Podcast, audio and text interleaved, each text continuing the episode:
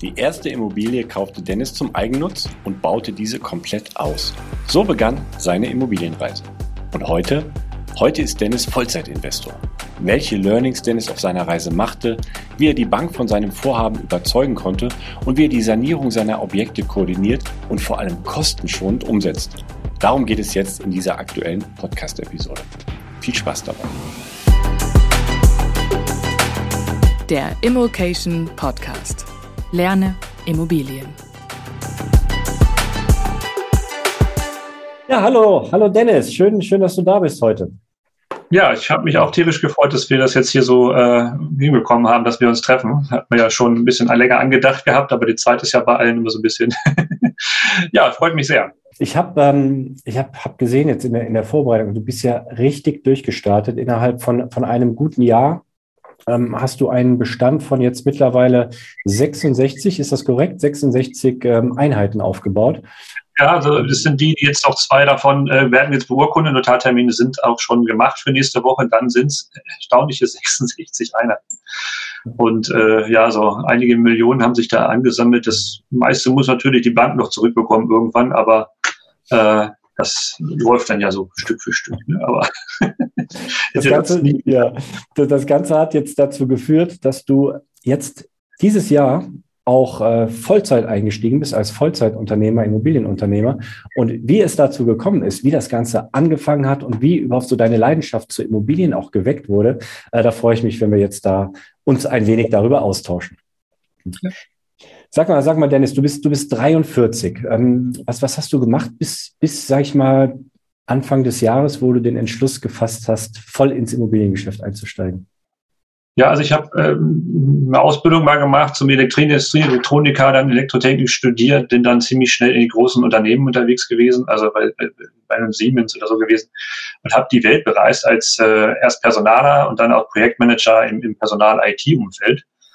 Und das habe ich auch bis vor, vor zwei Monaten noch getan. Also ich dachte, das Unternehmen nochmal gewechselt und äh, bin halt Programmmanager für die Einführung von globalen HR-IT-Systemen ne? und habe da ja internationales Multiprojektmanagement geleitet, ähm, wo man einfach viele, viele Menschen äh, und äh, Vorstände oder auch Mitarbeiter zufriedenstellen muss und das hat mir dann irgendwie doch viel Handwerkszeug mitgegeben, äh, um später dann mit den, den Heiligen Gral, den ich immer so bezeichne, Immobilien, als ich sie kennengelernt habe.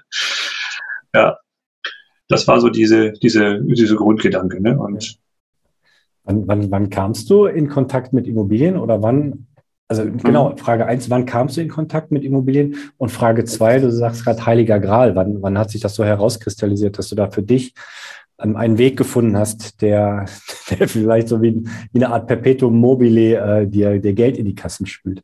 Ja, also ich habe, äh, ich bin nach München gegangen für viele Jahre und habe dort halt bei, bei, dem, bei dem großen Konzern dort gearbeitet. Äh, und da wollte ich halt irgendwie irgendwann mal Eigentum haben. Aber in München sich Eigentum anzuschaffen, habe ich gedacht, das, da bist du ja bekloppt, das geht ja überhaupt nicht. Ähm, dann ist noch meine Familie auch hier in Hannover und äh, so bin ich dann halt zurück nach Hannover gezogen nach fünf Jahren München. Und äh, als ich dann hier geguckt habe nach Immobilien, habe ich gesagt, boah, hier kriegst du ja alles geschenkt. Ne? Also ich kam ja aus der Münchner Gegend und dachte so, boah, was sind das hier für Preise? Und habe dann hier ähm, ein großes Grundstück gekauft. Ähm, ähm, und da ich damals noch nicht wirklich Geld zur Seite gesetzt hatte, sondern all mein Geld irgendwelche Weltreisen oder auch äh, sonstige Sachen reingesteckt habe, habe ich dann mit ein bisschen äh, Eigenkapital von meinen Eltern eine Immobilie hier für 260.000 Euro dann in Hannover gekauft. Ein großes Grundstück. Die Banken wollten es nicht finanzieren. Die Maklerin hat mir dann sogar noch zu einer Bank verholfen. Das war deren Hausbank. Äh, weil äh, das ganze, der ganze Kasten halt auch noch aus dem Jahr 67 war und auch noch auf dem technischen Bau stand. Und da ich ja mal Elektriker war und äh, solche Sachen, habe ich dann halt angefangen mit meinem Vater zusammen über mehrere Jahre das Ding selber zu renovieren. Und das war einfach so, ich dachte, so, machst du zehn Jahre, dann hast du das Ding renoviert, dann haben wir es ein bisschen schneller hingekriegt und waren nach vier Jahren mit der Renovierung Kernsanierung durch. Also das war so mein, äh, mein, äh, ja, mein Probestück, ne, wo ich alles ausprobiert habe, wie, was muss man alles an so einem Haus machen, was kann man alles an so einem Haus machen. Äh, und so ist aus dem alten Kasten dann was, was Schickes geworden. Ne? Und dann war auch viele Jahre nicht. Ich war einfach angestellt in verschiedenen Unternehmen, habe dann mal gewechselt und, und habe immer meine, meine HR-Projekte gemacht. Bereichsleitung gehabt, Mitarbeiter geführt und da auch viel Spaß und viel Erfolg gehabt. Bin da auch gut weitergekommen. Gesagt, okay, dann, dann zahlst du dein Haus möglichst schnell ab. Ne, mal hohe Tilgung rein, wie man das so als Investor nicht tut. habe ich dann später gelernt und habe auch noch schön vor drei Jahren eine Anschlussfinanzierung gemacht, weil das äh, so günstig war mit 0,56 Prozent Zinsen. Und habe gesagt, boah, dann machst du 8 Prozent Tilgung. Mhm. Und dann äh, gesagt, dann ist das Haus ja bald abbezahlt und dann ist gut. Ne, das war so meine, meine Sicht vor, vor einigen Jahren. Und dann hat es 2020 irgendwie angefangen, so, jetzt hast du so viele Betriebsrenten und Kapitalsachen am Markt und Aktien, du weißt ja nie, wie das läuft. Ich habe in der, in der, in der Aktienblase damals auch so 4.000, 5.000 Euro investiert, das waren dann in der 500 Euro. Also das habe ich also gar nicht hingekriegt, deswegen bin ich davon erstmal so ein bisschen weg. Ich habe gesagt, jetzt machst du lieber äh, was in Immobilien oder sowas und habe dann versucht, was zu finden, aber auch nichts gefunden, so 2018, 2019. Ähm, das war ziemlich schwierig. Irgendwie alles wurde teurer und teurer und mein Haus wurde auch immer mehr wert. Und dann kam hier. Ähm, ist, das das, äh, ist das dein Haus, wo du gerade sitzt, im, im Hintergrund, der, der alte Kasten? Ja, das ist der alte Kasten. Also wenn jeder, der herkommt, sagt immer, boah, was ist das für ein Haus? Wie, da sage ich immer, das ist von 1967. Das glaubt kein Mensch, weil ja. wir selbst die Außenfassade auch alles neu gemacht haben. Ne? mit Stein die Außenfassade beklebt. Also es sieht aus wie so mit, mit so einem Schieferplatten und, und da habe ich verfugt immer über meinen 200 Quadratmeter Puzzle. Ne? Ja. alle, alle Sachen da so zusammengepasst haben, ja. tagelang da draußen gepuzzelt und so weiter. Ne? Und ähm, ja, dann, dann kam irgendwann die, die Anschlussfinanzierung und Planet Home, die ja auch zur, zur Bank gehörten, sagte, ja, wollen wir mal bewerten. Die versuchen dich ja dann auch dazu bewegen, da ähm, mal das, das Objekt zu bekommen, um das vielleicht zu vermarkten. Ne? Und das war für mich überhaupt gar keine Frage. Ich wollte einfach nur wissen, was ist der Kasten denn jetzt weg nach so vielen, ja, nach so vielen Jahren. Und äh, dann sagten die irgendwie zu mir, ich habe mittlerweile gelernt, dass die ziemlich hoch auch immer einschätzen, so ein bisschen drüber, um halt auch einen schönen Preis zu machen, weil, aber 1,3 Millionen. Da habe ich gesagt, boah, 1,3 Millionen, da bist du jetzt ja auf faktisch auf dem Papier bist du ja irgendwie Millionär. Weil die Restschuld, die war ja, war ja unter der, den, den 300.000. Ja dachte, boah, das ist ja krass. Ne? Und das hat mich dann auch nochmal so ein bisschen äh, angespitzt, vielleicht doch nochmal irgendwo nach einer Immobilie zu gucken, die du dir vielleicht leisten konntest. Ne? Aber das, was ich damals gefunden habe, habe ich natürlich nicht mehr viel. Hm. Die, die Wertsteigerung kam jetzt nicht nur über den Markt, über die vielen Jahre, sondern eben auch über die Wertschöpfung, du, die du durch die Sanierung ähm, reingesteckt hast. Ne? Ja, beides. Also einmal das Haus war von den Banken auch bewertet mit ist nichts wert, müssen sie abreißen. Und da ich halt auch alles rausgerissen habe, bis auf die Grundmauern, und den Dachstuhl und alles neu aufgebaut habe mit Fußbodenheizung, mit Solarwärme und Solarstrom, Lüftungsanlage, war alles reingepackt. Äh, ist natürlich das Haus selber von der Substanz jetzt wird bewertet wie ein Neubau, obwohl er jetzt schon wieder äh, einige Jahre alt ist. Ähm, und das Grundstück hat natürlich über diese Wertsteigerung, die enorm war in den letzten Jahren, ja enorm gewonnen. Ne? Dass, dass wir das einordnen können, wie viel, wie viel Geld hast du denn reingesteckt in die Sanierung?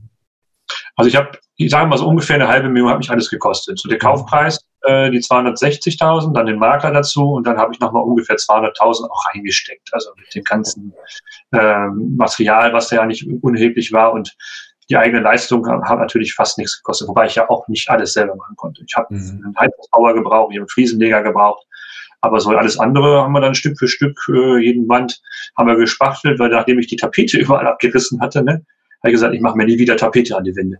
Ich habe keine Lust, das nochmal irgendwann wieder abkratzen zu müssen, weil, weil man ja auch viele Räume auf einmal machen muss. Das ganze Haus muss neu gemacht werden. Ne? ja, keine Lust mehr drauf gehabt. Alles gespachtelt und äh, geschliffen und viele Handwerker auch irgendwie dann, die nicht mehr aufgetaucht sind und gesagt haben, sie machen den Raum, machen für einen Festpreis und dann hast du die Hälfte eingezahlt, dann kamen die nicht wieder und dann hast du selber gespachtelt, weil du fertig werden wolltest. Und habe ich irgendwann keinen Bock mehr gehabt. Ich glaube, ich glaub, das, hat, das hat fast jeder von uns schon erlebt. Handwerker, die nicht kommen oder äh, dass man sagt, man, man macht einen Festpreis und äh, dann optimiert sich natürlich der, der Handwerker auf der anderen Seite für diesen Festpreis dann auch. Ne? Ja. ja. Am Ende, am Ende muss gute Leistung einfach auch gut bezahlt werden. Ja.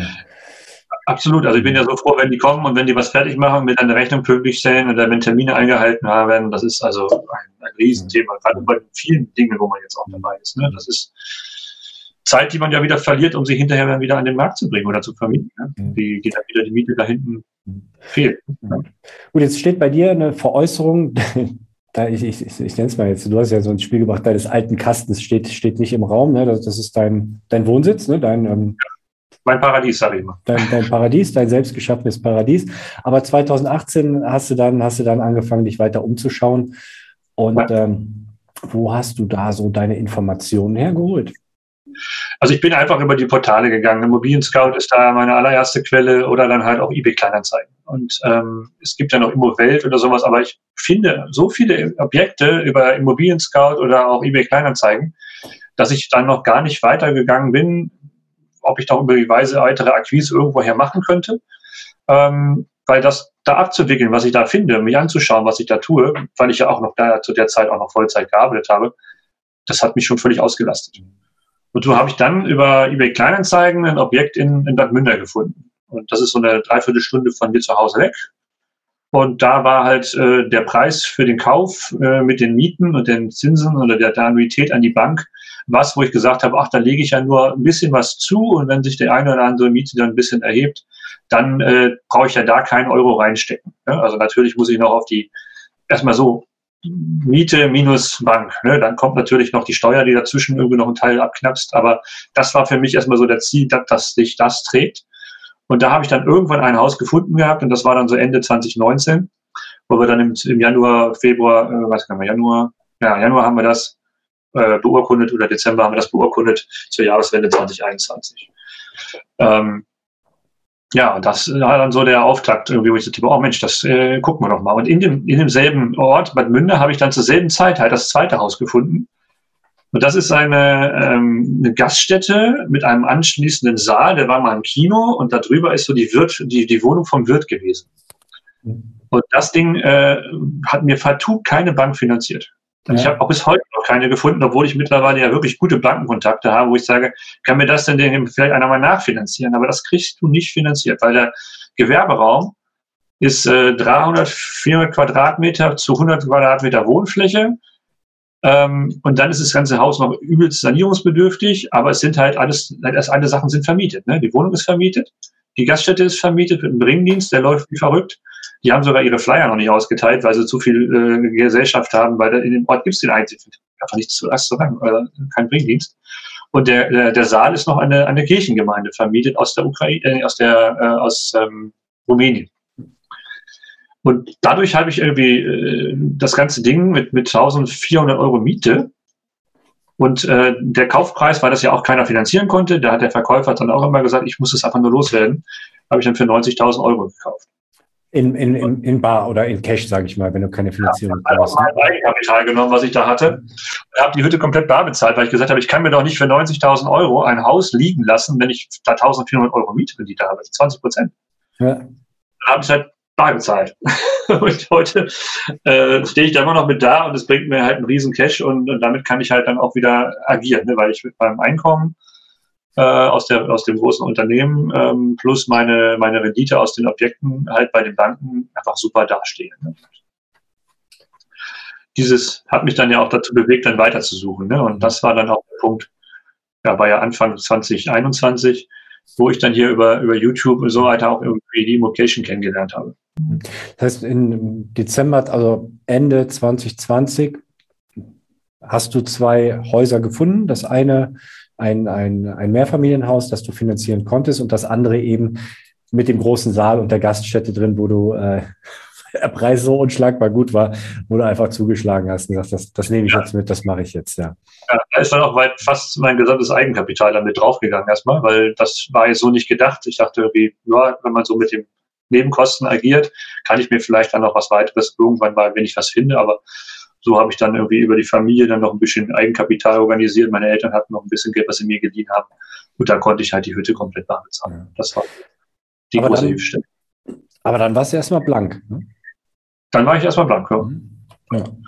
Und dann habe ich aber viel gelernt. Ne? Da habe ich auch gelernt, dass man ja irgendwie, äh, wenn man schnell ist und wenn man das richtige Vorgehen hat, ähm, ja, wie kaufe ich also effektiv von einem Makler oder von Privatpersonen, ähm, man muss schnell sein. Ne? Also Zeit ist Geld ist einfach so was von ein, ein wahrer Begriff. Ne? Wenn ich also wenn ich verhandeln will, viel, dann brauche ich einfach Zeit dafür. Oder wenn ich halt einfach schnell was haben will und dann schnell einen Deal machen will, muss ich halt auch schnell sein. Ne? damit ähm, bin ich dann halt auch an die vielen Objekte dann gekommen in Folge. Und das habe ich halt einfach gelernt, ne? irgendwie mit, mit der Masterclass, die ich dann hier mitgemacht habe. Am Anfang war ich so unschlüssig und dann, ich sag mal, drei Wochen nachdem das Ding gestartet hatte, hatte ich die, die, die Gebühr für die ganze Teilnahme schon wieder drin, weil ich da so viele Menschen und Kontakte kennengelernt habe, die das dann, dann bewirkt haben. Ne? Mhm. Ja. Ja, klasse, klasse. Und ähm, ich, ich sehe nämlich auch gerade, es ging dann eigentlich Schlag auf Schlag ging das dann weiter. Ich sehe im August 2021 eine Eigentumswohnung, dann im August die nächste, noch die dritte, im September geht es so weiter. Äh, also hier fast jeden Monat musst du ja scheinbar beim Notar gewesen sein. Ich habe sogar, ich fand es sogar, also auf der einen Seite fand ich das so geil, dass ich in der einen Woche viermal beim Notar war. Innerhalb von einer Woche. Ja. Ich im, Nachtrag, Im Nachgang habe ich das verflucht, aber äh, ich fand das erstmal geil, weil bis du zum Notar bist, hast du, also ich war mit so einer Mappe, hatte mir eine schöne Bankenmappe vorbereitet, so ähnlich wie das was bei mir im, im Unternehmen mache. Ne? Also da gehe ich halt zum Vorstand und hole mir Budget für mein nächstes Projekt ab. Und das sind ja auch ein paar Millionen, wenn man in so einem großen Konzern ist, sind ja schnell ausgegeben für so ein IT-Projekt. Und so musste ich halt einfach zur Bank mit meiner Bankenmappe, indem ich mich vorgestellt habe, habe meine Projekte, meine, äh, meine Immobilien vorgestellt und bin dann halt zu den äh, Banken in Hannover hingegangen und habe gesagt, ich hätte gerne, ich bin, möchte Investor werden, ich möchte Wohnungen kaufen, ich habe schon das eine oder andere Objekt umgesetzt, habe mein Haus auch dann mit auf dem Papier gebracht, obwohl ich das ja damals noch gar nicht als Investor betrieben habe, diese Renovierung. Aber das war ja eine schöne Story. Und die ein bisschen schön aufbereitet mit ein paar Folien, so sechs, sieben Folien, mehr kann ein Vorstand sich nicht merken und Bankberater auch nicht. Also dann äh, das gezeigt und habe gesagt, hier habe ich so, vier Objekte, die würde ich gerne machen. Ne? Und die erste Bank sagt mir, das war auch irgendwie in einer Woche war ich dann da, weil dann rufst du mehrere Banken an und sagst, ja, ich will gerne mit ihnen sprechen, hätte gerne einen aus der Familienfinanzierung. Ja, dann kommen sie vorbei, dann zeigt man die Präsentation und dann habe ich denen gesagt, so diese vier Objekte hätte ich gerne. Und dann haben die gesagt, ja, zwei davon können wir uns vorstellen, können wir machen.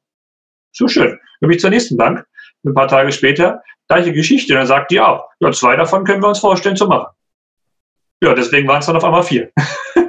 dann stand ich da und ich fand es total cool, halt irgendwie gehen wir halt alles beim Notar dann eingereicht. Ich habe auch meinen Stammnotar in die Ecke gesucht, damit ich nicht mehr so weit fahren muss. Bei meinem allerersten Kauf habe ich mich noch auf den Notar der äh, Maklerin eingelassen. Da wusste ich davon noch nichts. Da musste ich dann immer durch halb Hannover fahren und irgendwo horrende Parkgebühren zahlen, weil das dann in der Innenstadt war.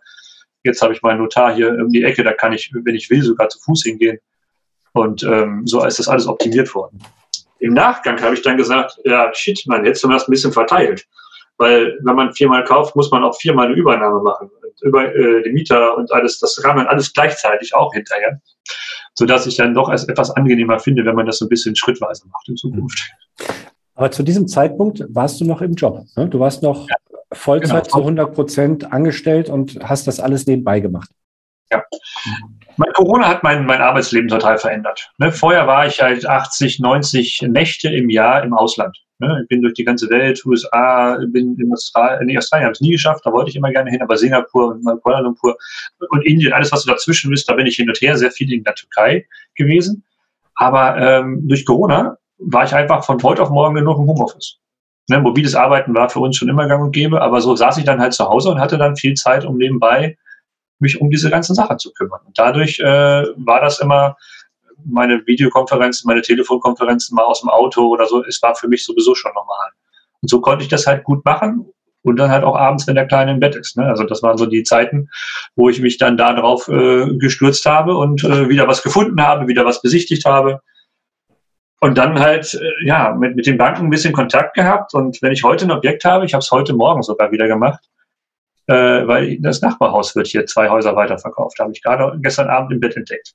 Er hat es schon wieder getan. kurz, kurz vor Abend schlafen gehen, gucke ich mal so und ach Mensch, das Haus wird jetzt verkauft. Ich so gleich hingeschrieben, heute Morgen angerufen, dann meine Bank kontaktiert heute Morgen, sagt, die bauen eine Finanzierungsbestätigung. Ja. Haben die mir geschickt heute Mittag habe ich heute Nachmittag gleich dem, dem Makler hingeschickt. Von, äh, ja, wir, wir handeln jetzt schon wieder anstatt 450 um 400.000 reden wir jetzt so von über einen schnellen Abschluss. Ist alles noch nicht sicher, aber das habe ich halt äh, dann gelernt. Und so konnte ich dann halt im Ende des Jahres auch noch eine, eine weitere Wohnung finden und eine, eine weitere ähm, Wohnung auch in einer, in einer anderen äh, Ecke von Hannover wiederfinden. Ne?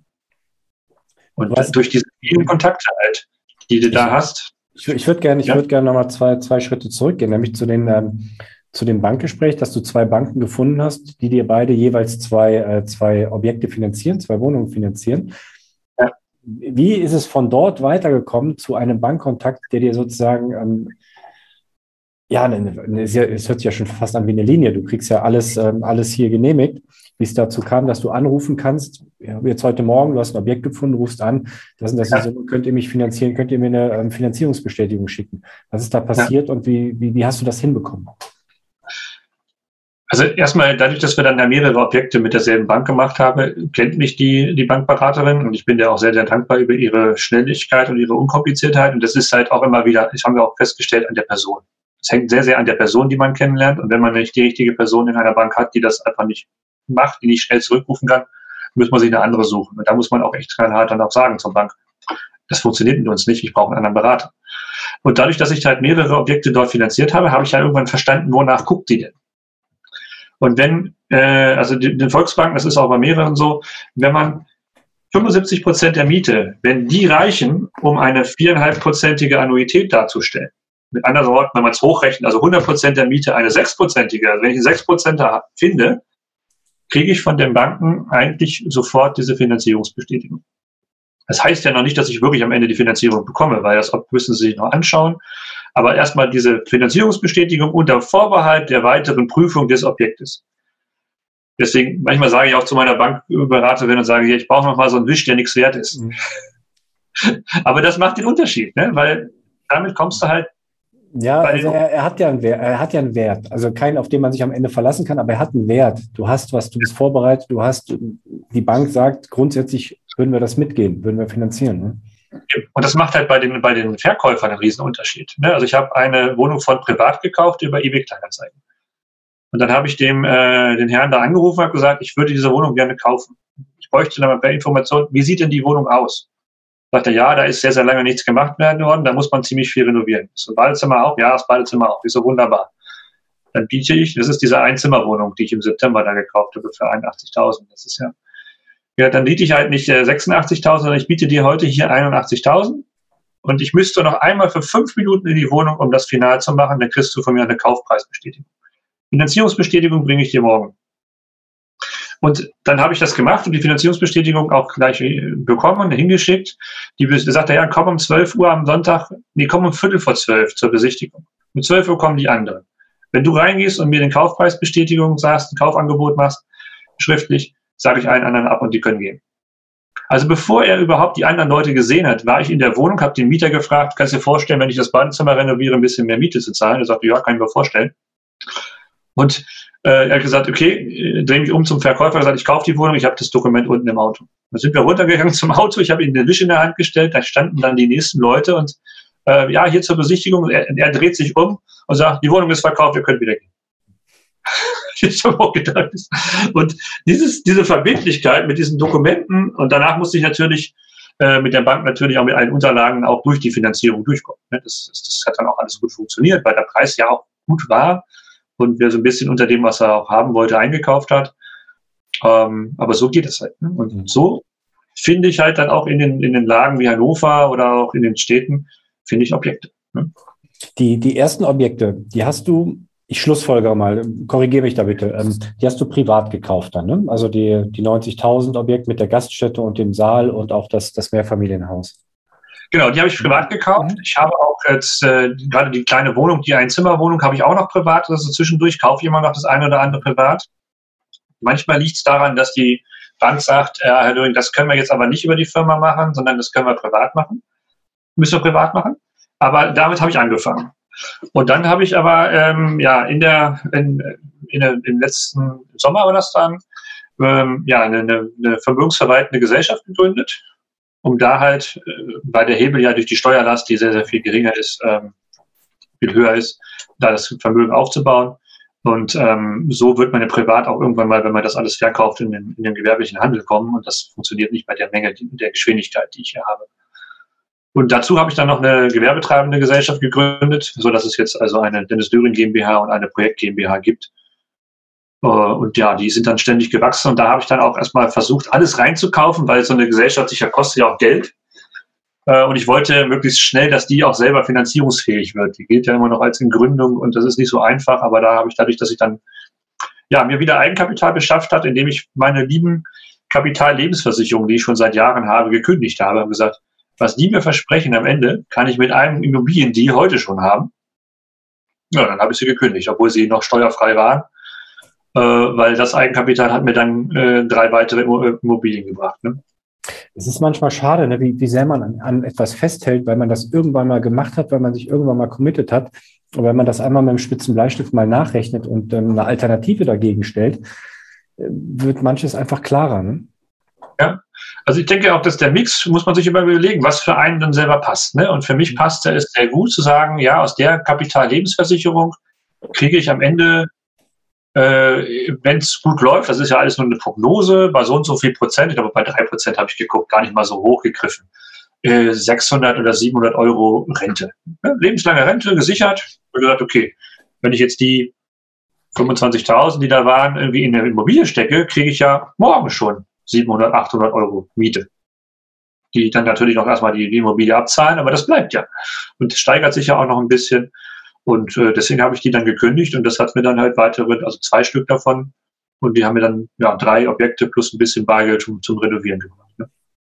Das war, das war also dein, dein, dein Einsatz zum Start hin, dass du auf der einen Seite dein, dein Haus, in dem du selbst drin wohnst, das du saniert hast, plus einfach Geld, das du selbst eingebracht hast, einfach als, als Startkapital. Das war natürlich eine schöne, glückliche Kombi, dadurch, dass ich das Haus schon sehr gut abbezahlt hatte, zur Hälfte abbezahlt habe von dem, was ich für bezahlt habe dass es nochmal ums Doppelte gestiegen ist äh, vom Wert her, war natürlich eine Riesensicherheit für die Bank. Dann meine Festanstellung in einem großen Unternehmen zusammen mit dem Einkommen von dort war ich natürlich super gerne gesehen ne, bei der Bank. Dann gab es halt auch schnell äh, Kredite, weil durch diese private Absicherung halt auch viel ähm, ja, Sicherheit für die Bank da war. Klär mich mal auf über deinen Standort. Hast du, hast du ähm, eine, eine Analyse gemacht des Standortes? Also nein, ich kenne mich hier aus, das ist hier meine, meine Hut, sage ich mal. Hier steht, ja. mein, hier steht mein Kasten, ich investiere dort, wo ich mich auskenne. Also wie hast du dein, deine Standorte gewählt oder deinen Radius gezogen, wo du, wo du investierst? Ja, also ich habe ja in Hannover angefangen mit dem B, wo ich wohnte oder wo ich immer noch wohne. Ne? Sitzen jetzt sogar hier drin. Ja. Ähm, habe dann gesagt, okay, ich muss was im Umkreis finden, aber ich will ja auch nicht immer weit fahren mit meinem Job und so weiter. Deswegen habe ich mir so gesagt, ah, so eine Stunde um Hannover herum, da würde ich mal so suchen primär. Ähm, da habe ich was gefunden. Und als ich dann irgendwann gelernt habe, man kann ja wunderbar in Hannover kaufen, habe ich äh, mir bewusst gemacht und den Zeitungsartikel gelesen hier über meinen Stadtteil. Weil in meinem Stadtteil, der ist lange Jahre nicht so richtig entwickelt worden. Hier wird gerade die, das Gymnasium abgerissen, neu gebaut, das Bürgerhaus abgerissen, neu gebaut. Wir äh, sind hier in der Ecke, wo so Zementindustrie ist. Da wird also der, die Abraumbude wird zu einem Badesee umgebaut in den nächsten Jahren. Da kann ich von hier aus zu Fuß hingehen. Ich habe gesagt, Alter, ich kaufe jetzt alles, was ich in diesem Stadtteil kriegen kann. So perspektivisch. Ne? Und deswegen sind jetzt auch irgendwie, ich habe vorhin mal in die Tools reingeschaut, ähm, bei, bei Preishabel, wenn ich da rauszoome, dann bin ich halt bei meiner Gegend hier bei neun. Ne? Also neun Objekte, die jetzt in, meiner, in meinem Stadtteil hier irgendwie sich befinden. Und weil ich da sehe, kenne den, den, die, die Mieter, Markt ähm, und ich kenne halt auch, ich weiß, wie sich das noch entwickeln wird. Ne? Und dann habe ich halt noch geschaut, was sind so größere Städte, die haben eine Universität im Umkreis und wo gibt's halt, es gibt ja die Tabelle auch äh, von der Immocation, wo man sehen kann, Renditen zu äh, Einwohner und so weiter. Und da bin ich auf Goslar gekommen. Mhm. Und so habe ich dann ja äh, Goslar als mein neues Steckenpferd entdeckt. Ne? Entschuldige, ich, hatte, ich, ich wollte gerade nur den Einwand, der, der, ist eigentlich total irrelevant, aber äh, wo du gerade Goslar sagst, ich war ähm, damals ähm, in der Grundausbildung in Goslar bei dem Fliegerhorst da oben. Ja, ja. Ja. Na, nee, da ich habe irgendwie Goslar für mich entdeckt habe mit dieser Münzstraße, dieses Objekt da, ähm, was sehr interessant ist, ähm, und dort äh, das erste gekauft, weil da gibt's noch so die, die, die Immobilien für 1000 Euro den Quadratmeter. Aber die ähm, normalen Leistungen, die dort oder die normalen Mieten sind halt auch so sechs, sieben Euro kann man dort erzielen. Das ist natürlich eine, eine ganz andere Basis, als wenn man in Hannover für 3000 Euro, drei bis 4000 Euro den Quadratmeter kauft und man kann halt acht oder neun, vielleicht auch zehn, in gewissen Lagen auch deutlich mehr noch äh, äh, bekommen. Aber das ist dann schon eine sportliche Geschichte. Und da habe ich dann halt jetzt, äh, ja, jetzt waren wir bei der Beurkundung des dritten Mehrfamilienhauses in Goslar. Und die Objekte findest du weiterhin on-market, also über Immobilienportale, oder hast du andere Akquise-Möglichkeiten mittlerweile? Ich habe mittlerweile andere Akquise-Möglichkeiten, die sich aber eher passiv für mich ergeben haben, weil ich mich mit den Maklern gut verstanden habe oder auch mein äh, Notar äh, sagt hier, da, da ist jemand, der, der sucht jemanden, der sucht Händering, Verkäufer, einen Käufer. Ähm, so habe ich dann äh, doch mehrere Objekte mittlerweile angeboten bekommen. Ne? Also der, der Makler, wo ich diese, diese Bude in Bad Münder gekauft hatte, die keiner kaufen wollte, keiner finanzieren wollte und auch keiner finanziert hat, der hat mir mittlerweile schon das dritte Objekt zugeschickt und sagt, Herr Dürr, Sie haben doch damals so schon mit mir zusammengearbeitet, wollen Sie sich das nicht angucken, bevor ich das auf den Markt gebe? Mhm. Also das passiert mir mittlerweile auch häufiger. Und Ende letzten Jahres war es auch so, dass dann äh, zwei Wohnungen unbedingt verkauft werden mussten, weil die Eigentümer sich einfach schon ein Mehrfamilien- oder ein, ein eigenes Haus gekauft hatten und die Banken gesagt haben, jetzt muss das Objekt aber weg. Und da habe ich dann auch gesagt, so, ich will es gar nicht mehr kaufen. Meine Bank hat gesagt, ich soll jetzt auch mal ruhig machen. Also maximal so 70, 80 Prozent habe ich dann geboten. Habe gesagt, dafür können wir darüber noch reden, aber lassen Sie es mal, geben Sie es woanders hin. Ne? Und dann riefen die ein paar Wochen später wieder an und haben gesagt, ja, wir müssen verkaufen, Sie können es für das Geld haben. Ja, dann habe ich dann im, im äh, Oktober noch eine Wohnung gekauft und im Januar dann die, die nächste Wohnung, die haben wir dann in Membersburg und aber das war auch noch ein Objekt aus 2021. Ne? Also so, so, so kommen dann auch noch solche Gelegenheiten hinzu, wenn man dann gar nicht mehr will ne, am Ende. Ja, es ist manchmal, ist manchmal verrückt. Und der, der Standort Goslar, oder würdest du sagen, der ist nie, noch nicht so kompetitiv wie, wie andere Standorte, weil das höre ich eigentlich so selten, dass man mit dem Verkäufer seine Zeit hat zu verhandeln und dass die Angebote für 70 Prozent, sag ich mal, des Gebotes dann äh, durchaus noch weggehen. Ja, also in Goslar ist es noch, Goslar ist von touristischem Markt her auch noch sehr unterentwickelt. Also da gibt es ja, wenn man ein bisschen weiter im Harz geht, das Wernigerode, das sind gleich die doppelten Preise, weil die haben sich äh, richtig zu einer Touristenmetropole entwickelt. Ähm, deswegen sind also die Objekte in Goslar immer noch sehr, sehr günstig zu kaufen. Ähm, wo ich hingehe, aber wenn ich jetzt eine Neuvermietung da habe, ne, innerhalb von zwei Tagen auch wieder den, den eBay Kleinanzeigen mache ich das oft, ähm, sofort wieder zumache, weil ich so viele Leute habe, die die Wohnung haben wollen.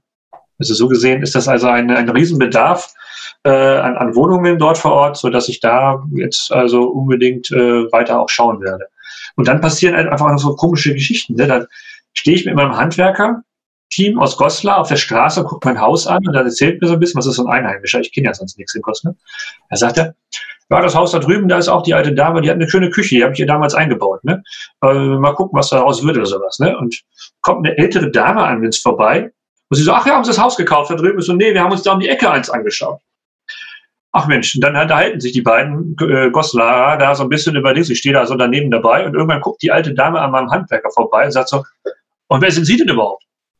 Ich so, ja, ich bin Dennis Döring, ich kaufe gerne Immobilien und habe ein gutes Verhältnis mit meinen Mietern. Ne? Und dann sagt sie, ach Mensch, ich habe ja auch noch ein Haus zu verkaufen. Wollen Sie sich das nicht mal anschauen? Schmeißen wir mal jetzt die Telefonnummer rein, dann gucken wir mal drüber nach. Und ich so, ich kann auch gerne mit Ihnen gleich mitkommen. Ne? Ja, dann hat die doch, äh, in, in der Nachbarstraße hat die Dame ein 500 Quadratmeter Haus und sagt, sie ist einfach zu alt, um es zu bewirtschaften mit Ferienwohnungen und sie würde es gerne verkaufen. So. Sind wir, haben wir Kontaktdaten ausgetauscht und jetzt warten wir darauf, dass sie mal Zeit hat, um sich mit mir zu treffen. Jetzt hat sie sich gerade einen Arm gebrochen. Ich rufe dann alle paar Wochen mal wieder an und sage, wie es ihr geht. Haben wir keine Eile, ne? Haben keinen Makler dazwischen und nichts und ähm, sie ist froh, wenn ihr einer die Last abnimmt. Ne? Also solche Geschichten passieren da auch noch, wenn du auf der Straße stehst manchmal. Da muss man auch wirklich Glück haben. Das, diese Geschichte glaubt auch irgendwie kaum ein Mensch. Ne? Aber so passiert es halt auch manchmal. Ne? Ja, klar, warum denn auch nicht? Ne? Also Glück, Glück gehört manchmal auch dazu und äh, ja, auf jeden Fall. Ja, drück, drück, drück die Daumen. Hast du den Standort Goslar beziehungsweise um, um Hannover herum und dein Ankaufsprofil, hast du, hast du dich da spezialisiert auf, auf spezielle Objekte oder sagst du, alles, was von den Zahlen her passt, das schaue ich mir grundsätzlich an? Ja, also ich mache immer die Bierdeckelrechnung. Ne? Also die, die, wenn ich einen, alles, was ab 5% äh, Rendite erstmal so dort beschrieben wird, gucke ich mir genauer an. Ähm, unterscheiden muss man immer so, wenn das da drin steht, eine Sollmiete, ne, dann ist ja das noch längst nicht, was heute ist, aber wenn die Sollmiete halt fünf Prozent ist, dann schmeiße ich es eigentlich eher schon Seite, weil dann heißt es, dass man da noch ganz viel tun muss, um auf diese fünf Prozent zu kommen. Aber wenn man so bei, bei 4,5, 5% ist, Miete ist, dann rechne ich mir das mal durch, schaue mir den Grundriss an, schaue mir den Zustand an, äh, lass mir die Unterlagen schicken, um dann zu gucken, wie es damit weitergeht. Ich bin weniger jetzt bei den Wohnungen, sondern ich bin eher so dieses Jahr auf, auf Mehrfamilienhäuser umgestiegen, weil mir das zu viel Arbeit ist. Ne? Sechs Wohnungen in Hannover waren zwar auch ein schönes Volumen, Aber ich habe jetzt sechsmal äh, Wohnungseigentümergemeinschaften, in denen ich mich engagieren muss, die irgendwas machen, die mit mich für irgendwas haben wollen, irgendwelche Umlagen machen für irgendwelche teuren Sachen, wo ich denke, das kriegen wir dann selber gehandwerkt. Ähm, das ist mir zu viel Arbeitsaufwand. In den Immobilien, die ich ja komplett kaufe, kann ich schalten und walten, wie ich möchte. Ich lege noch zu wenig Geld für Rücklagen zur Seite, weil ich eher noch auf das Wachstum setze und sage mir, wenn jetzt was Größeres kommt, dann müssen halt äh, das nächste Projekt warten. Äh, da fange ich jetzt langsam an mit den Rücklagen, aber da bin ich noch ein bisschen, da weiß ich, dass ich da einen, einen blinden Fleck habe. Ne? Also mein Profil ist jetzt eher Mehrfamilienhäuser im Umland. Wenn ich kann, gerne ein Mehrfamilienhaus in Hannover, aber bis jetzt habe ich nur eins, zwei im, im Fokus gerade, die ich jetzt kaufen will, bei der Menge an, an Häusern, die es hier gibt, weil die einfach zu teuer sind. Ne? Und ich bin noch, ich sehe mich noch sehr am Anfang, auch wenn ich sicherlich schon die eine oder andere Wohneinheit habe, äh, um, um größer zu werden. Da brauche ich noch mehr Renditeobjekte im Umkreis, die ich dann irgendwann mal vielleicht wieder abgeben werde in ein paar Jahren. Das ist so mein Profil. Jetzt, jetzt meintest du eben, Anfang des Jahres hast du den Schritt gewagt und bist Vollzeit-Immobilienunternehmer geworden. Das heißt, wie gesagt, ja. es funktioniert. Ich habe jetzt ein Jahr lang habe ich gekauft, ähm, habe vor allem so gekauft und meine Kontakte aufgebaut, dass ich für mich die Gewissheit habe, es funktioniert. Und das Ganze möchte ich jetzt ähm, skalieren und größer machen.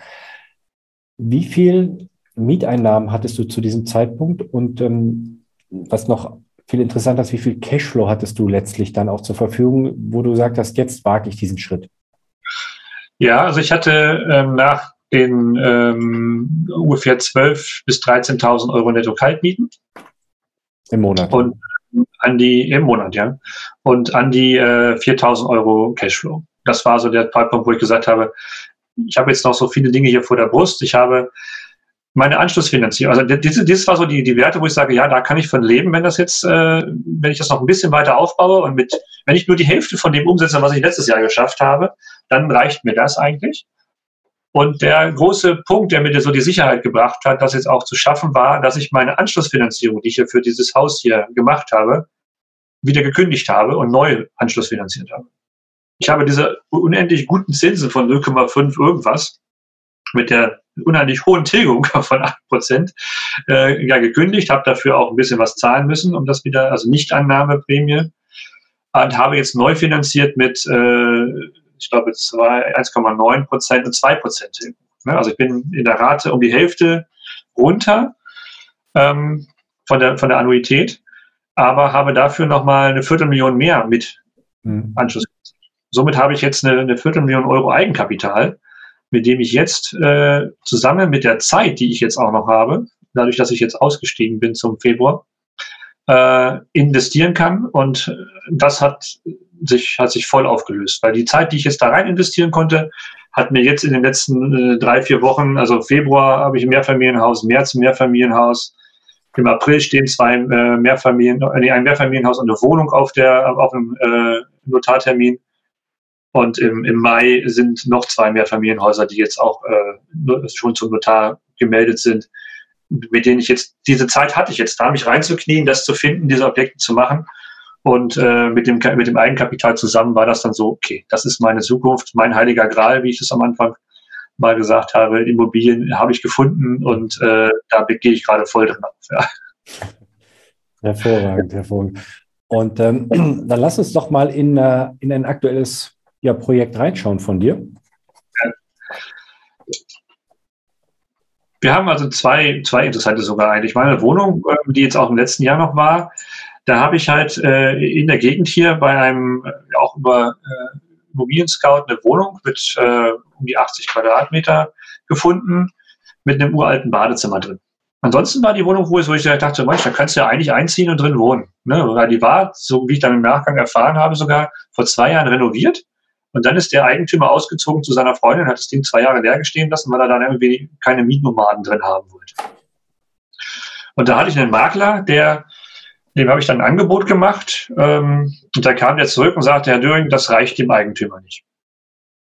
Ich so, ja, wie das reicht dem Eigentümer nicht? Hat er denn ein Gegengebot oder irgendwas? Und ich sagte so, man macht ein Angebot, man macht immer nie, aber irgendwann trifft man sich ja vielleicht. So war das zumindest bei den anderen Immobilien. Nee, das, nee, hat er nichts gesagt, das reicht dem Eigentümer nicht. Ich so, ja, dann ähm, ja gut, ich könnte mir vorstellen, das und das zu machen, also 250.000 Euro und ähm, den Makler zahlt dann aber äh, bitte, die Kosten zahlt dann bitte der, der Verkäufer. Ja, das nehme ich mit, dann gehe ich nochmal zum Eigentümer. Dann rief er mich wieder an und dann sagt er wieder, das reicht dem Eigentümer nicht. Ich so, ja, das reicht dem Eigentümer nicht. Also sind wir, das, wie lange wollen wir das Spielchen denn jetzt spielen, habe ich gesagt. Er hat gesagt, so, sagen Sie ihm jetzt bitte, das ist mein Angebot und er soll doch bitte mit einem Gegengebot kommen, sodass wir uns überhalten können, damit wir mal wissen, wohin wir gehen. Aber äh, von mir aus zahle ich auch noch Sie als Makler, weil der wollte nur 1,9 Prozent haben. Das war jetzt auch nicht die Summe. Ähm, und und äh, dann, kommen wir, dann können wir weiter darüber reden. Ne? Also da war ich nur gesagt, von mir aus soll er das Ding noch behalten. Also es reicht mir nicht, es reicht mir jetzt aber auch. Ne? Also. aber es, es, reicht, es reicht auch nicht, die Wohnung auf den Mietmarkt zu geben, weil man da Angst vor Mietnomaden hat, da scheinbar. Ne? Ja, ja, also irgendwie, ne? Und dann hat er mich irgendwann eine Woche später angerufen und gesagt, Herr Döring, das können wir jetzt so machen. Ich so, was wollen wir denn jetzt so machen? Ja, 250, wie Sie wollten, machen wir so und damit können wir jetzt zum Vertrag gehen. Okay, das habe ich sie dann für genau 250.000 Euro gekauft. Ja, und dann haben wir gesagt, okay, Badezimmer, also ich kaufe gerne hässliche Badezimmer, weil ich finde, da sind die, Miet die Kaufpreise einfach irgendwie besser, als wenn man schon so ein frisch renoviertes Objekt hat. Dann haben wir jetzt unser Badezimmer rausgerissen, die Küche war schon raus, dann haben wir die Fliesen abgemacht und dann haben wir doch noch äh, die Fußböden dann noch alle rausgerissen und haben überall ein großes Eichenlaminat reingelegt, das Badezimmer ganz neu gemacht ähm, und habe dann, ja, der, der, Mietpreis ist so 8 Euro hier in der Gegend und ich habe sie für 10 Euro den Quadratmeter vermieten können. Weil so viele Leute sich um diese Wohnung beschert haben und äh, kommen wollten und unbedingt mieten wollten. Dann habe ich die Küche noch zusätzlich für 50 Euro im Monat dazu gekauft und eingebaut ja, so sind wir dann irgendwie bei 950 Euro Miete gelandet. Hm, für eine etwas 83, 86 Quadratmeter Wohnung. Ne? In Hannover. In Hannover. In Hannover. Ja. in einer, in einer Stadt, wo ich mir vor einem, ein halbes Jahr vorher noch nicht vorstellen konnte, überhaupt eine Immobilie zu kaufen. Wenn du jetzt äh, den Preis verhandelt hast, ne, hast, hast, hast, hast ein Gebot gegeben und lieber Verkäufer, komm dann mal mit dem Gegengebot zurück. Wie hast du für dich den Preis gefunden? Also wie hast du für dich austariert, was ist jetzt ein Preis, den ich bereit bin zu zahlen? Einfach nur von der rückwärts gerechnet, von, von deinen Zahlen, die du gerne haben möchtest, oder hast du da ein Marktgespür oder Methoden, diesen, diesen Preis zu finden? Ja, ich habe so ein bisschen verglichen, was es so für andere Objekte gab. Ich habe zu dem Zeitpunkt noch nicht in das Tool Price Hubble reingeguckt. Ähm, das habe ich im Nachgang gemacht, mhm.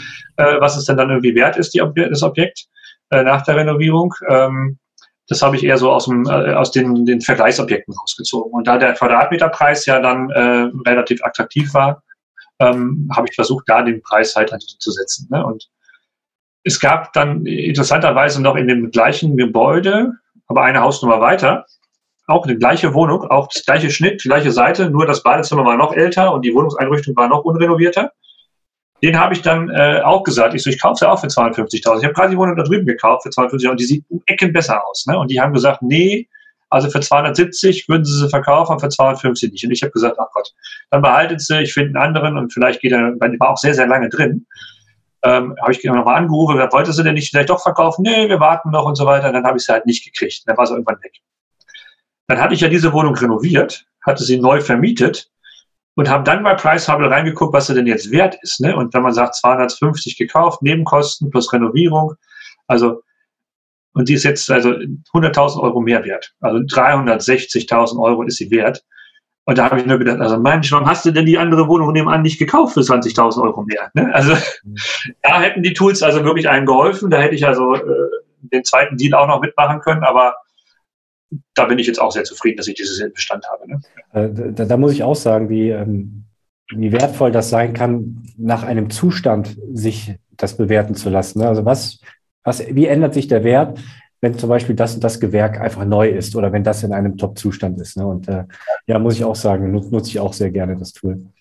Ja, das habe ich halt auch wieder im Nachgang gelernt. Und jetzt fange ich immer an, wenn ich mir ein Objekt anschaue, einmal normale Einwertung, wie ist der Ist-Zustand? Also jetzt gerade mit dem Mehrfamilienhaus hier, hier um die Ecke, was ich heute, heute Nacht gefunden habe. Und dann gleich, äh, wenn ich alles neu gemacht habe, wie sieht dann der Wert aus?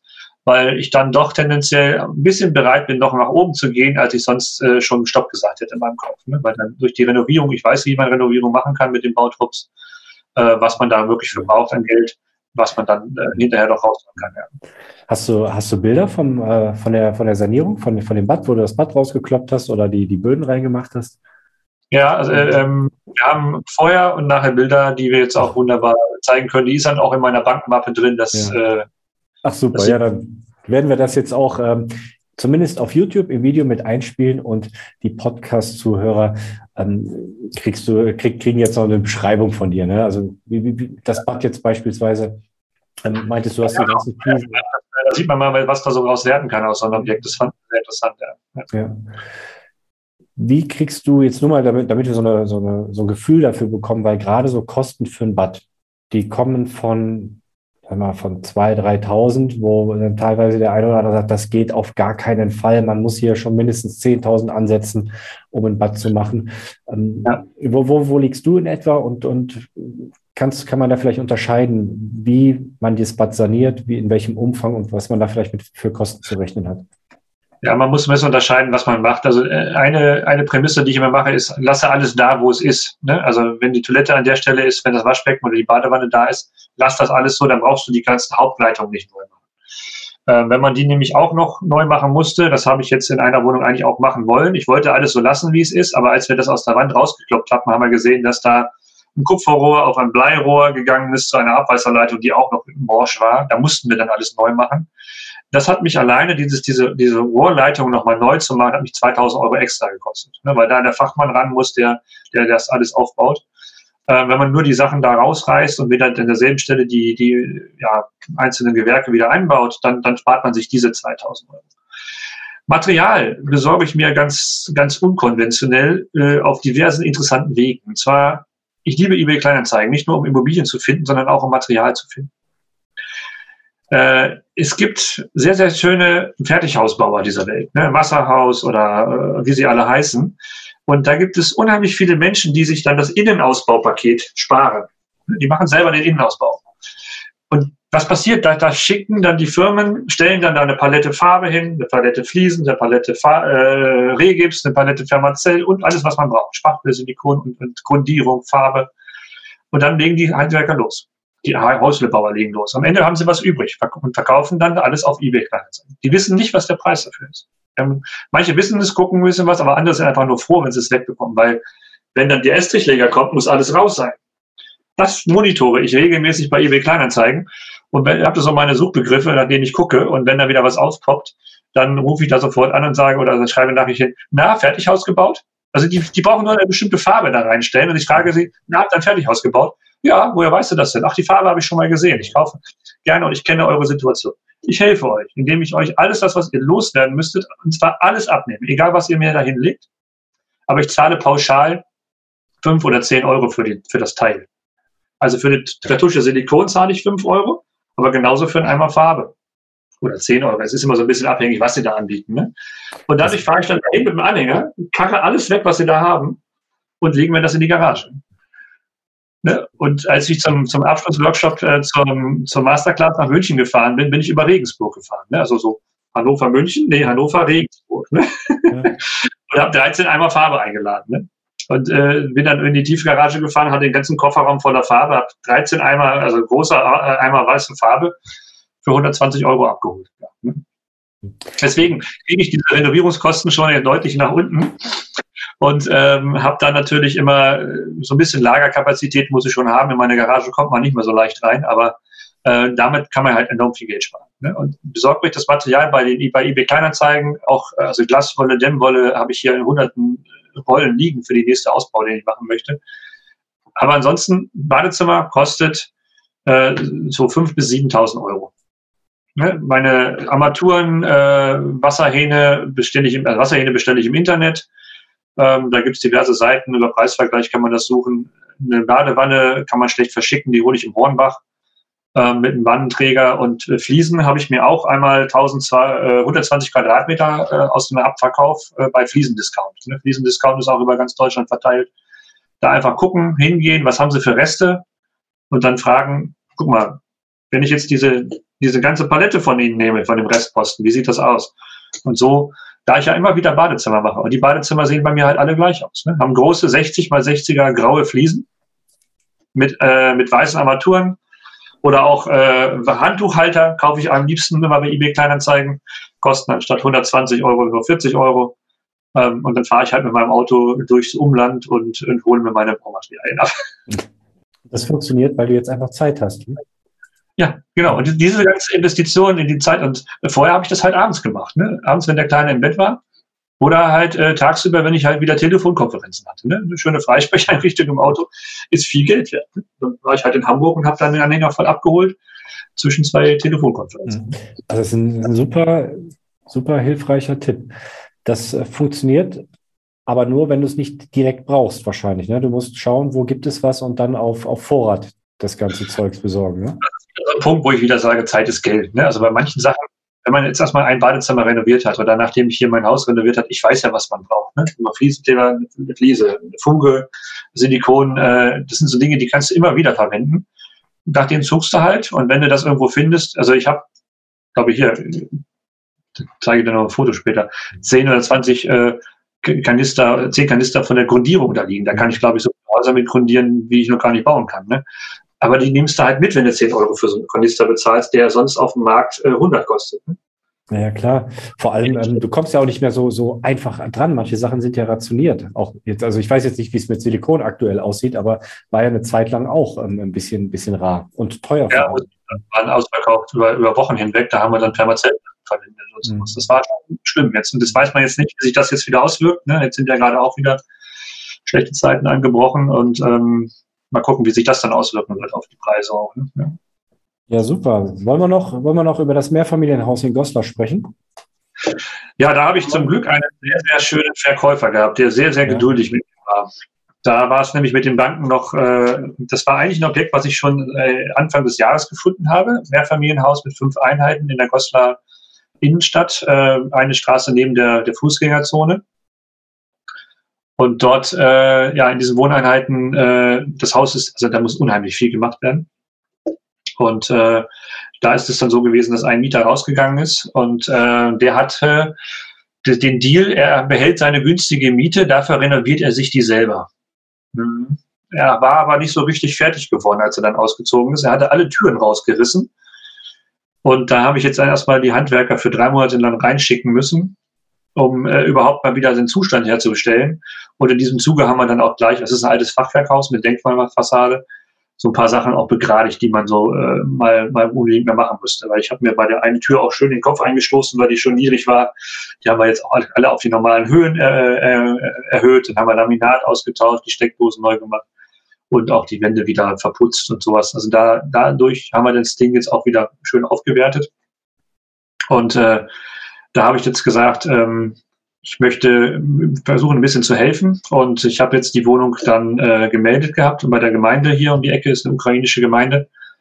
Und dort sind jetzt äh, fünf Flüchtlinge eingezogen. Ne? Mutter mit zwei Kindern und die beiden Omas, die jetzt dann in ganz Deutschland verteilt waren. Der eine kam aus Polen, die andere aus München. Haben wir dann das heißt, es ist ganz frisch gerade, ne? Also das, das, ähm, das Haus in Goslar ist ganz frisch gerade leer ähm, und okay, verstehe. Mhm. Mittwoch war sie fertig äh, oder Dienstag war sie fertig, äh, bis auf das Laminat in dem einen Raum noch und ein bisschen streichen. Und dann äh, waren wir bei der Gemeinde hier um die Ecke und da, äh, ja, da brauchten die jetzt ganz dringend für so eine Familienzusammenführung eine Wohnung. Er hat gesagt, gut, so Handwerker angerufen, wie lange braucht er noch? Ja, wir sind morgen fertig. Gut.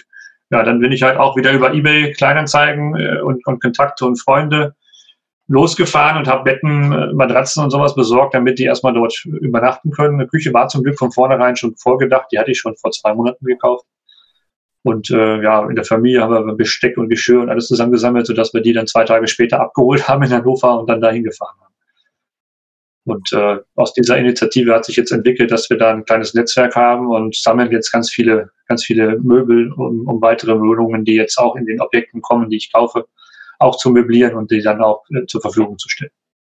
Ach, schön. Ja, ja äh, es sind das interessante Zeiten, ja.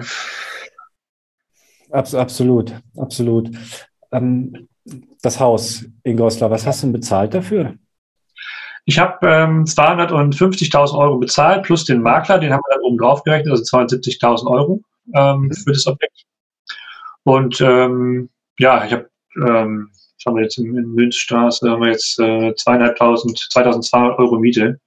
Mhm. Das ist halt eine wunderbare äh, 10 Prozent jetzt geworden, das ist ja wieder Mietrendite. Das ist halt die Region Goslar, da kann man halt wirklich noch gute Dinge ähm, erzielen. Wenn man dann auch die Projekte so ein bisschen entwickelt, lässt sich da so gut was bei raus. Ja. Wo, wobei ähm, du jetzt die Vermietung an, an die ähm, Menschen aus der Ukraine jetzt erstmal noch nicht eingerechnet hast. Ne? Das ist jetzt erstmal dein, ich sag mal, ein, zwei Monate erstmal dein Risiko, weil du nicht weißt, ähm, Du, du ja. hilfst jetzt erstmal einfach pragmatisch und schaust hier rein. Und die sitzen da jetzt auch und leben da jetzt auch äh, seit einer Woche, seit, seit, seit ein paar Tagen drin. Aber ähm, ich weiß ja, wir haben auch Kontakt zum Amt und so weiter, sodass die jetzt dann halt auch anerkannt werden. Dann kriegen die ähm, die normalen äh, Zuschüsse, die auch normale äh, Jobcenter-Mieter äh, bekommen. Und dann wird sich das irgendwann normal bezahlen lassen. Aber dieser Zwischenpunkt, den wir dazwischen haben, der ist äh, ja, das ist unser Zutun. Das ist uns auch egal gewesen. Ja, finde ich, finde ich, finde ich sehr gut. Finde ich sehr gut. Ja. ja. Wie geht's denn jetzt weiter mit dir? Und äh, vor allem, wovon lebst du, wenn du dein Geld, wenn das in der, innerhalb der Struktur arbeitet? Wie, wie kommst du, ja, wie, wie kommst du an Geld faktisch? Geht es dann über deine Betreiber ähm, oder deine Projekt GmbH? Oder wovon, wovon lebst du faktisch? Also im Moment äh, ziehe ich noch kein Geld raus. Ich komme noch äh, ganz gut klar. Dadurch, dass ich ausgestiegen bin aus dem Unternehmen, äh, habe ich da noch ein bisschen Puffer. Ähm, aber in, äh, in naher Zukunft werde ich dann halt als, äh, als Gründer noch erstmal auftreten und ja, so ein bisschen mit dem Arbeitsamt zusammenarbeiten, um die, die Startphase noch zu unterstützen. Und dann werde ich mir aus der Projekt GmbH ein, äh, ein äh, Geschäftsführergehalt zahlen von dem ich dann in Zukunft lebe und von dem dann jetzt auch, ich bin ganz stolz, ich habe letzte Woche meinen ersten Arbeitsvertrag unterschrieben und zwar für meine erste Mitarbeiterin. Ich habe jetzt für 25 Stunden die Woche eine, eine, ja, eine Backoffice-Kraft. Und das ist das, da kommen wir wieder zur Münzstraße, ehrlich gesagt, weil das war die äh, Mitarbeiterin des Maklerbüros, die mir die Münzstraße verkauft hat, die ich, äh, wo ich immer gesagt habe, so eine Person müsste ich eigentlich haben. So eine bräuchte ich bei mir, die die Sachen managt. Die kennt sich mit Immobilien aus, die kennt sich mit, äh, mit Verwaltung aus. Und dann habe ich sie einfach angerufen. Ne? Und das ist ja jetzt schon fast ein Dreivierteljahr her, den Kauf. Hab gefragt, ob sie denn, wie es ihr denn so geht und ob sie sich denn nicht vorstellen könnte, äh, bei mir mitzuarbeiten und das Unternehmen aufzubauen. Und dann sagt sie, ja, ich habe mich sowieso gerade so ein bisschen äh, umorientiert und habe Bewerbungen laufen. Ja, dann haben wir uns eine Woche später ge getroffen und äh, eine Woche später haben wir einen Arbeitsvertrag gemacht. Also die Person äh, hilft mir jetzt dann in, in, der, in der Verwaltung. Und ähm, auf der Rückfahrt vom, vom, von der Masterclass, vom Abschlussworkshop, habe ich mir überlegt, ich brauche auch, wie das äh, Marc und Marc erzählt haben, einen Finisher.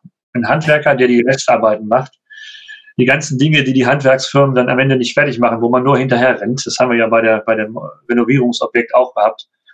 Ich brauche auch so einen. Und da habe ich dann halt meinen äh, ehemaligen äh, Freund, der auch Elektriker ist, der jetzt seinen Meister macht, angesprochen. Und ja, der wird jetzt auch zu mir kommen, dem werde ich den Meister bezahlen. Und dann habe ich halt auch einen Handwerker, einen Elektromeister, der mich dann auch sozusagen in Elektrohandwerksarbeiten das Gewerk selber anbieten darf und auch selber durchführen darf damit, ja, damit geht's weiter ähm, und dann werden wir aus der Projekt GmbH mit äh, Flip-Objekten oder auch mit dem eigenen Bestandsrenovierung werden wir dann halt unsere drei Gehälter bezahlen. Das ist so der Weg nach vorne. Ja. Und das ist ja auch genau die Größe jetzt, wo es alleine einfach nicht mehr geht, wo, wo jetzt einfach Hilfe gebraucht wird. Absolut. Also ich, äh, ich sitze hier an meinem Schreibtisch, ich habe den so ein bisschen schön aufgeräumt fürs Video, aber das ist dort die Post von der letzten Woche, die sich jetzt gerade hier die so ein bisschen zusammengeräumt habe. ja, es geht nicht mehr. Ich kann das nicht mehr alleine. Also ab, ich habe irgendwo mal in irgendeinem Video auch gehört, so ab 50 Einheiten wird es äh, sportlich und äh, die Anzahl an Briefen, die ich jeden Tag aus dem Briefkasten hole, wird auch immer mehr. Äh, äh, da braucht man Hilfe. Ja, da braucht man jemanden, der, der den Papierkram macht, weil ähm, meine Aufgabe sehe ich eher so in der Bankenakquise, ähm, Eigenkapital beschaffen. Das ist das, wo ich also viel Zeit für investiere weil äh, es hört sich so schön an, äh, jeden Monat ein Haus. Ähm, die Banken wollen teilweise aber erst eins abwickeln, bevor sie das nächste machen. Und dann hat man den Notartermin bis zur Kaufpreiszahlung, bis dann wirklich alles durch ist. Das sind zwei, drei Monate. Das, das heißt dann eigentlich nur mit einer Bank drei Objekte, vier Objekte in einem Jahr. Das funktioniert mit dem, was wir geschafft haben, nicht. Deswegen bin ich hier so alle zwei Monate bei neuen Banken, mache eine Präsentation, rede mit denen über Inhalte um dann mit ja, vier, fünf Banken intensiv zusammenzuarbeiten. Ne? Ja. Und so jetzt, geht's. Ja. Und jetzt im April und im Mai nochmal vier Beurkundungstermine. Ähm, ich drücke ganz fest die Daumen, Und ja. würde mich, würd mich sehr, sehr freuen, äh, wenn wir in Kontakt bleiben. Also wenn, wir, wenn ich in einem halben Jahr, dreiviertel Jahr einfach nochmal nach dem aktuellen Stand fragen kann und wir dann nochmal uns zusammensetzen zu einem Video. Und ja, ganz herzlichen Dank für dieses Interview, vor allem für diese offene Reise, auf die du uns mitgenommen hast, wie du in einem guten Jahr letztlich dieses Wachstum an den Tag gelegt hast, jetzt den Schritt auch gewagt hast ins, ins Unternehmertum, den Job gekündigt hast. Also ganz herzlichen Dank.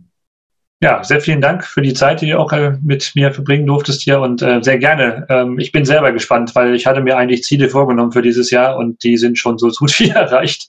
Und äh, bin ich noch ganz gespannt, auf was wir dieses Jahr noch landen werden. Obwohl ich immer sage, ein bisschen ruhiger machen und da hat mein Bankberater zu mir gesagt, ja, solche Menschen kenne ich. Und am Ende finden sie dann doch wieder irgendwo Geld, kaufen noch viel mehr ein. Deswegen lassen Sie uns mal abwarten, wohin uns die Reise führt. Gut, Dankeschön. Dankeschön.